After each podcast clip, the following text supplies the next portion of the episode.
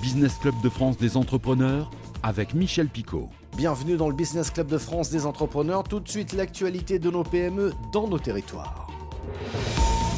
Dans le Doubs, le groupe Guyenne, spécialiste de l'emballage alimentaire, leader européen de la barquette plastique d'ailleurs, vient de racheter l'italien Cessier Pepper, leader lui dans la barquette en carton. Avec cette acquisition, le groupe franc-comtois compte désormais 31 filiales en Europe et près de 3000 salariés. Plastique ou carton, le groupe cherche le juste emballage 100% éco-conçu, dit-il, et précise intégrer 30% de plastique recyclé dans ses barquettes, justement. Et si le plastique devenait un carburant, c'est ce qu'a mis au point la start-up niçoise Earthwake, dont le comédien Samuel Le est actionnaire. Cette entreprise a développé une solution, une machine qui permet à certains plastiques de retrouver leur état initial, c'est-à-dire du pétrole, grâce à la pyrolyse. Avec 40 kg de plastique, cette machine est capable de produire 40 litres de carburant. Trois brevets euh, ont été déposés et déjà des premières ventes pour un village en Guyane ou encore un autre village en Tunisie, où là, leur machine produira du carburant pour alimenter les bateaux de pêche. On recycle aussi à la chapelle Saint-Luc dans l'Aube où a été récemment inaugurée la toute dernière unité de valorisation énergétique de France. Elle s'appelle Valobia, elle est gérée par Veolia pour le compte du syndicat départemental de l'élimination des déchets de l'Aube. Cette unité va transformer chaque année 55 000 tonnes de déchets d'ordures ménagères en énergie. Pascal Landrea, le président du SDEDA, au micro de Canal 32. On a un bilan, je dirais, aujourd'hui qui est très positif dans la mesure où, depuis la mise en service euh, industrielle le 8 juillet 2021, on touche du bois, euh, l'usine fonctionne bien, l'usine produit de l'électricité, elle produit de la chaleur conformément aux objectifs qui étaient fixés. En matière de fourniture d'électricité, on, fournit environ un tiers des besoins euh, d'une ville comme la, ville de Troyes, donc je pense que ça, ça parle aux gens. Et puis, dans les objectifs à venir rapidement, Hein, nous avons euh, d'ici à la fin de l'année, au mois de novembre, le raccordement euh, au réseau de chaleur de la chapelle Saint-Luc et de la ville d'Hainaut, qui va être pour nous un élément très important, puisque nous allons fournir de la chaleur dans les foyers euh, chapelains et des habitants d'Hainaut. À Vannes, dans le Morbihan, la maison Aden, spécialisée dans le shampoing bio en poudre, vient de lever 1 million d'euros. Ces shampoings sont composés d'huile de chanvre, d'algues rouges ou encore de graines de sarrasin. Tout est d'origine bretonne.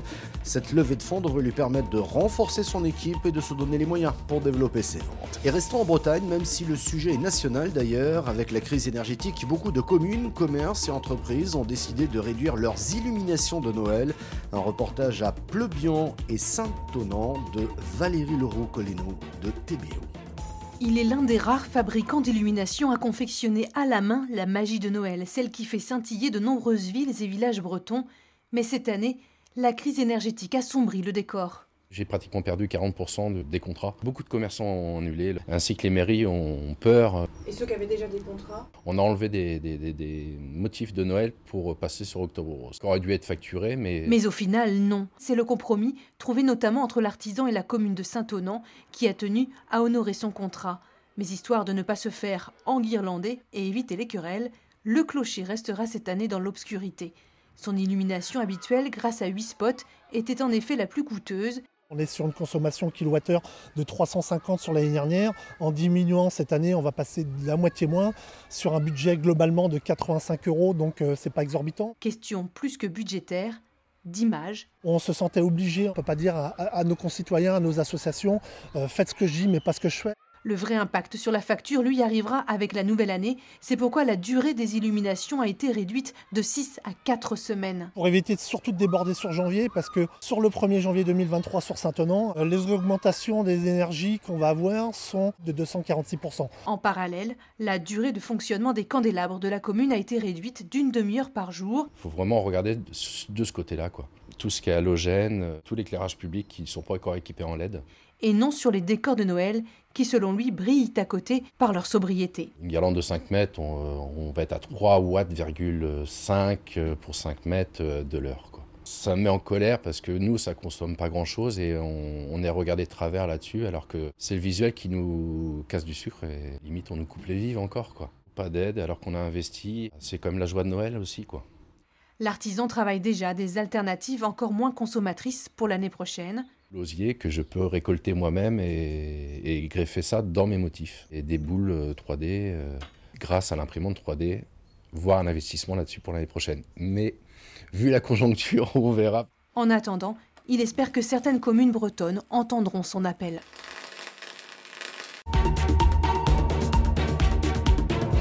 On parle beaucoup de consommation énergétique, parlons si vous le voulez bien de réchauffement climatique. Evelyne Delia de TF1 a publié il y a quelques jours une carte de France avec les prévisions de température pour 2050. La ville la plus chaude en août 2050 sera Nîmes avec 48 degrés. Mais là je vous emmène en Aide-et-Loire, à Saint-Pierre-des-Corps précisément. Si l'on regarde cette carte, il devrait y faire 44 degrés en août 2050. En attendant, il fait déjà chaud, même très chaud. Un centre commercial a déjà décidé, et tant mieux, de modifier son parking, véritable piège à chaleur, pour en créer finalement un îlot de fraîcheur. Un reportage de TV Tour. Dans le ciel des Atlantes, un beau soleil de printemps et une température extérieure de 20 degrés. Mais déjà au-dessus du sol, cette légère brume synonyme d'été.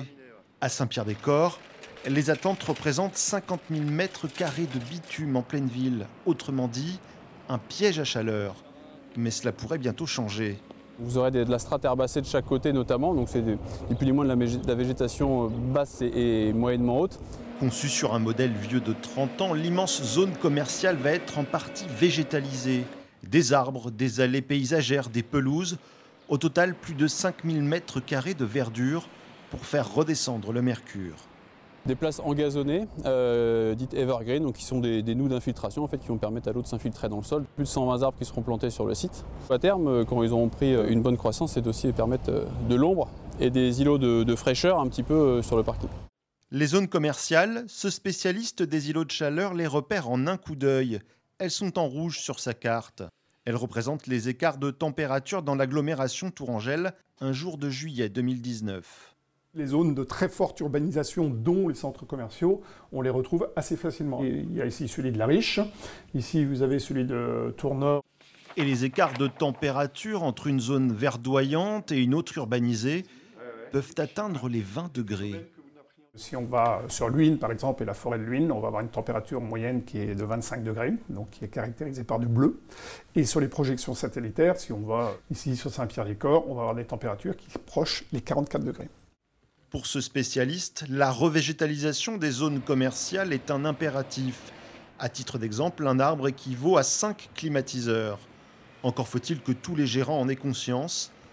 À Blois, l'abattage l'an dernier de 60 arbres dans une zone commerciale avait fait scandale. Une nouvelle ligne de production pour les porcelaines Mérigous. Pour faire face à son développement, la manufacture a transformé en ligne de production un bâtiment voisin du site principal de fabrication. Ainsi, les commandes sur mesure et les pièces inhabituelles peuvent être fabriquées dans les meilleurs délais. Mérigous bénéficie de l'IGP, c'est l'indication géographique de provenance, porcelaine de Limoges. Un reportage de cette Limoges. On a réfléchi à faire cet atelier nous parce qu'on on arrivait à saturation dans notre autre atelier.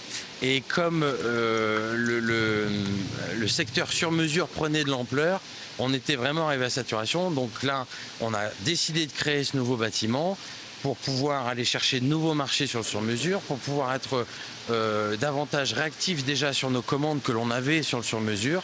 Décidée fin 2020, cette opération marque un développement pour l'entreprise familiale depuis 1954. La porcelaine, à côté des arts de la table, pour la décoration et l'art de vivre, tire son épingle du jeu dans les enseignes de déco et de bricolage. L'investissement de plus d'un million d'euros est conséquent. On a eu une subvention de l'État dans le cadre de plan de relance euh, aux alentours de 200 000 euros. Et le reste, euh, eh bien, on a, on a emprunté, euh, comme beaucoup de gens, pour pouvoir, réaliser ce bâtiment. il y a cet engouement aussi pour le Made in France hein, qui revient beaucoup. Euh, donc on est, on est vraiment euh, complètement euh, en train de surfer sur cette vague-là du Made in France. Et ce sont des produits qui plaisent et qui sont en évolution. Donc, donc voilà, donc, les, les, banques nous ont suivis parce qu'elles croyaient en nos produits. Produit sur mesure, petite série, la nouvelle ligne de production est très complémentaire de la partie ancienne de la manufacture, plus habituée au gros volume. Je dirais déjà que c'est du sur mesure. Donc c'est vraiment de la pièce unique, on va, on dire ça comme ça. Et puis euh, c'est ce qui nous permet justement de toute l'équipe euh, travailler sur des pièces euh, dites inhabituelles. Alors oui, c'est vrai que c'est une chance que l'on a. On a des machines assez récente. Donc du coup, on le ressent au niveau de l'emplacement dans les fours, la quantité de pièces que l'on peut mettre par four, ainsi que dans le séchoir. Hein. On peut sécher des pièces un peu plus rapidement qu'avant. L'emballement du coût de l'énergie a orienté le choix vers des fours et un séchoir de nouvelle génération. On est par exemple devant un séchoir euh, dernière génération qui a été étudié aussi pour euh, justement, euh, lors de sa fabrication, répondre à, ce besoin d'économie d'énergie. donc voilà, donc ce séchoir en fait partie. Il faut sécher avant de cuire, c'est ça? Ah, Il faut sécher avant de cuire, il faut sécher avant de travailler même euh, la pièce. Sinon, elle serait pas, euh, on ne pourrait pas la manipuler, il faut qu'elle soit quand même solide. Donc c'est un, un passage euh, obligatoire dans le process de fabrication. Et pour terminer cette émission, le portrait d'un entrepreneur créateur accompagné par le réseau BGE. Aujourd'hui, nous partons à Roubaix pour rencontrer Catherine Thibert. Elle veut relancer la consigne avec O. La consigne, c'est le nom de sa petite entreprise. Son objectif, remettre au goût du jour la consigne de bouteilles. C'est parti.